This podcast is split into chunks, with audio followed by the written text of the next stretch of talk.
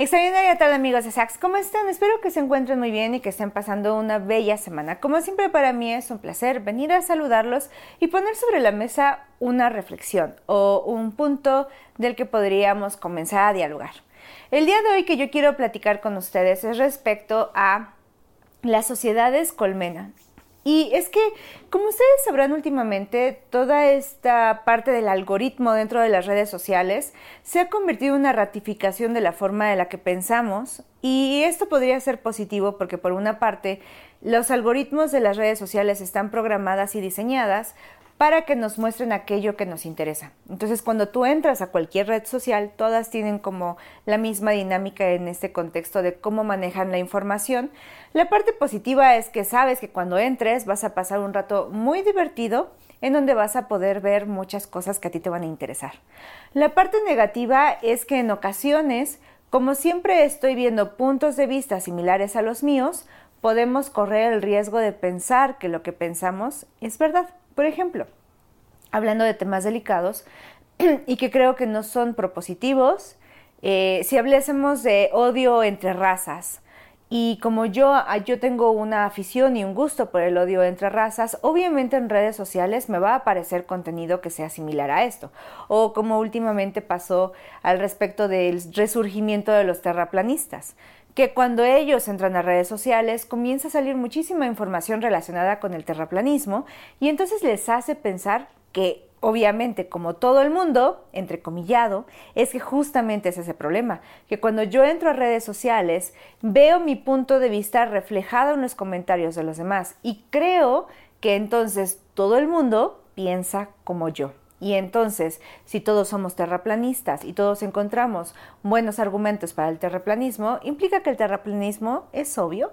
Y si yo entro y creo en, la ira racial y entro y veo odio racial en redes sociales, entonces voy a considerar que muchos piensan como yo. el problema de eso es que en ocasiones no nos abrimos a la posibilidad de pensar que muchos piensan como yo o que algunas otras personas piensan como yo. El problema es que solemos generalizar. Y cuando nosotros nos sumergimos en Internet, pensamos que tenemos contacto con el resto del mundo. Y entonces cuando yo encuentro algo que a mí me gusta y entro y hablo de, entro y encuentro en redes sociales eso, suelo pensar, si ya todo el mundo está hablando de esto, implica que es verdad lo que yo estoy pensando. A esto se le llama comunidades colmena o sociedades colmena, en donde estos centros o, estas comunidades concentradas de las mismas ideas hace que todos nos quedemos con las mismas ideas que tenemos cada uno de nosotros. Creo que por eso es importante entender, creo que antes la máxima, o, identifico que hoy debe seguir siendo la misma, pero bueno, la máxima es que la información es poder. Y tenemos que entender que la información sigue siendo poder. Entonces, obviamente, cuando tú controlas y quizá un poco manipulas la información, entonces estás gestionando y conduciendo el poder hacia donde tú lo quieres.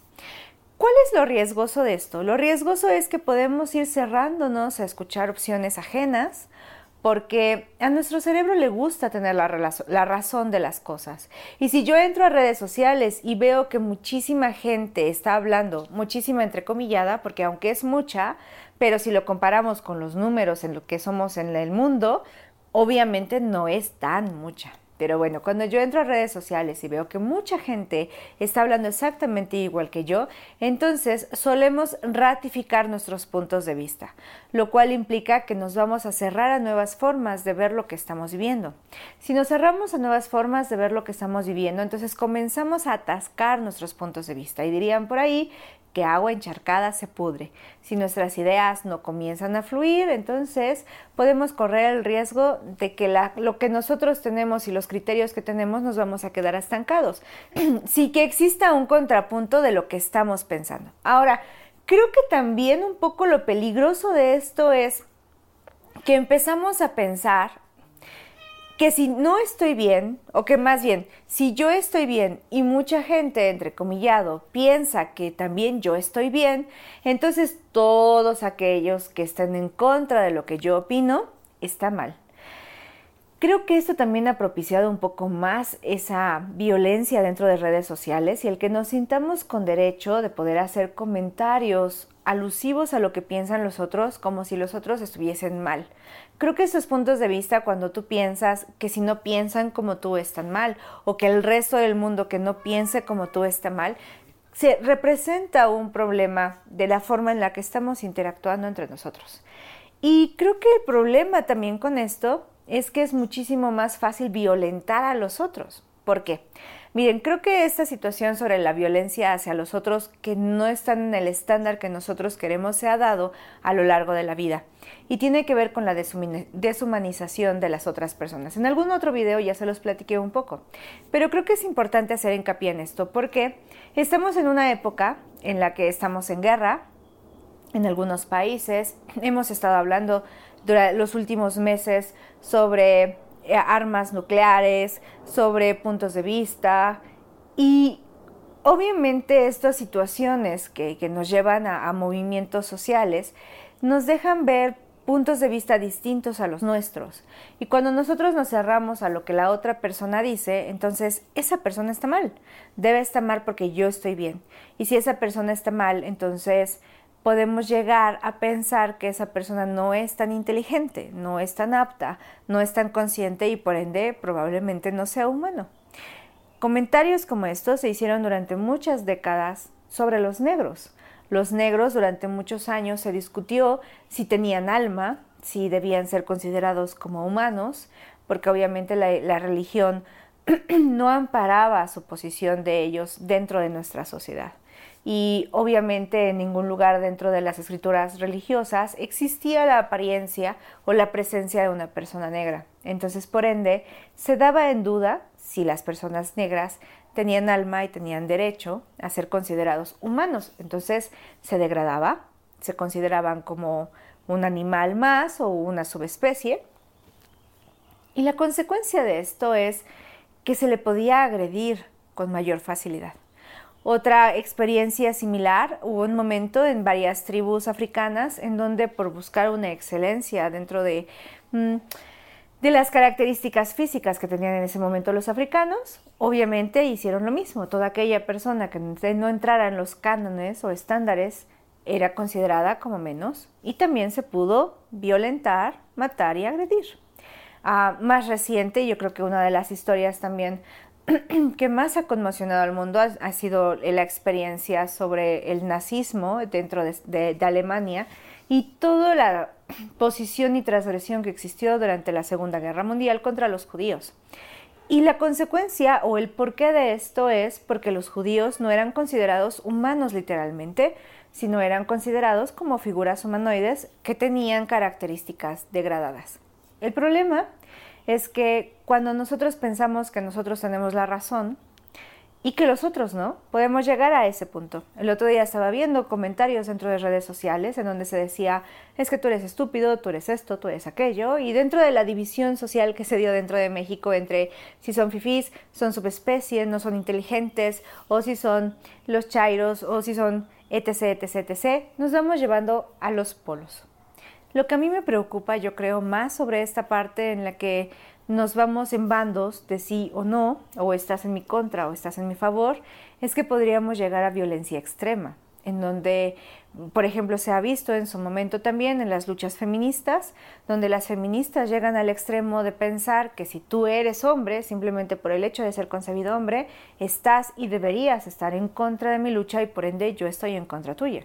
Cuando hay muchos hombres que expresan y practican el feminismo en sí, porque el feminismo, así como muchas otras corrientes de respeto y equidad, no tiene que ver en el género de la persona, sino en el código que le representa y obviamente los valores que están de por medio.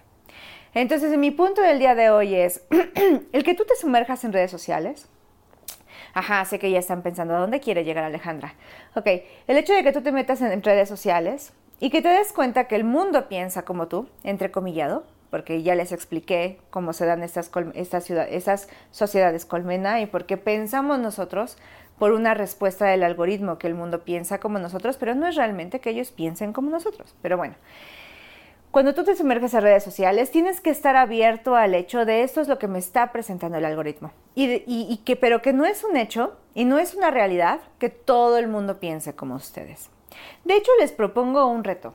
Si ustedes entran a redes sociales y comienzan a ver videos que ustedes no verían, por ejemplo, em, no sé, a lo mejor un tema de esos extremos, a lo mejor de estos contenidos donde expresan que los hombres son, son mucho más importantes que las mujeres, contenido machista, vamos a suponer esa parte, o vamos a poner violencia interracial.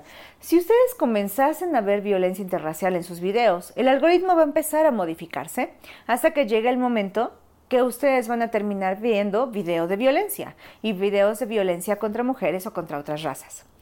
Entonces, y yo les preguntaría, bueno, si tú no piensas en eso, pero el algoritmo te lo pone, es, inmediato o, una conciencia o una constante que vas a pensar, no, porque yo no pienso de esa forma y entonces el algoritmo me está mintiendo. Yo no creo que el algoritmo mienta, creo que simplemente el algoritmo trata de que pasemos la mayor cantidad de tiempo dentro, frente a la pantalla. Y eso no está del todo mal. A mí no me molesta entrar a mis redes sociales y que me muestren lo que yo quiero ver. Pero creo que de vez en cuando necesitamos mantenernos abiertos al respecto de qué piensan los demás. Y sobre todo ser tolerantes con lo que piensan los demás. No porque yo pienso que estoy en lo correcto, significa que realmente lo estoy. Una de las más grandes cualidades que tenemos los seres humanos es dudar de las cosas. Así que si piensas que estás en la verdad, probablemente eso implique que no. Porque se los voy a poner de esta forma. La ciencia para mí es una de las cosas más infalibles que existen en este mundo. Podría yo incluso declararme científica o un pro de la ciencia y decir que para mí algo que dice la ciencia es verdad.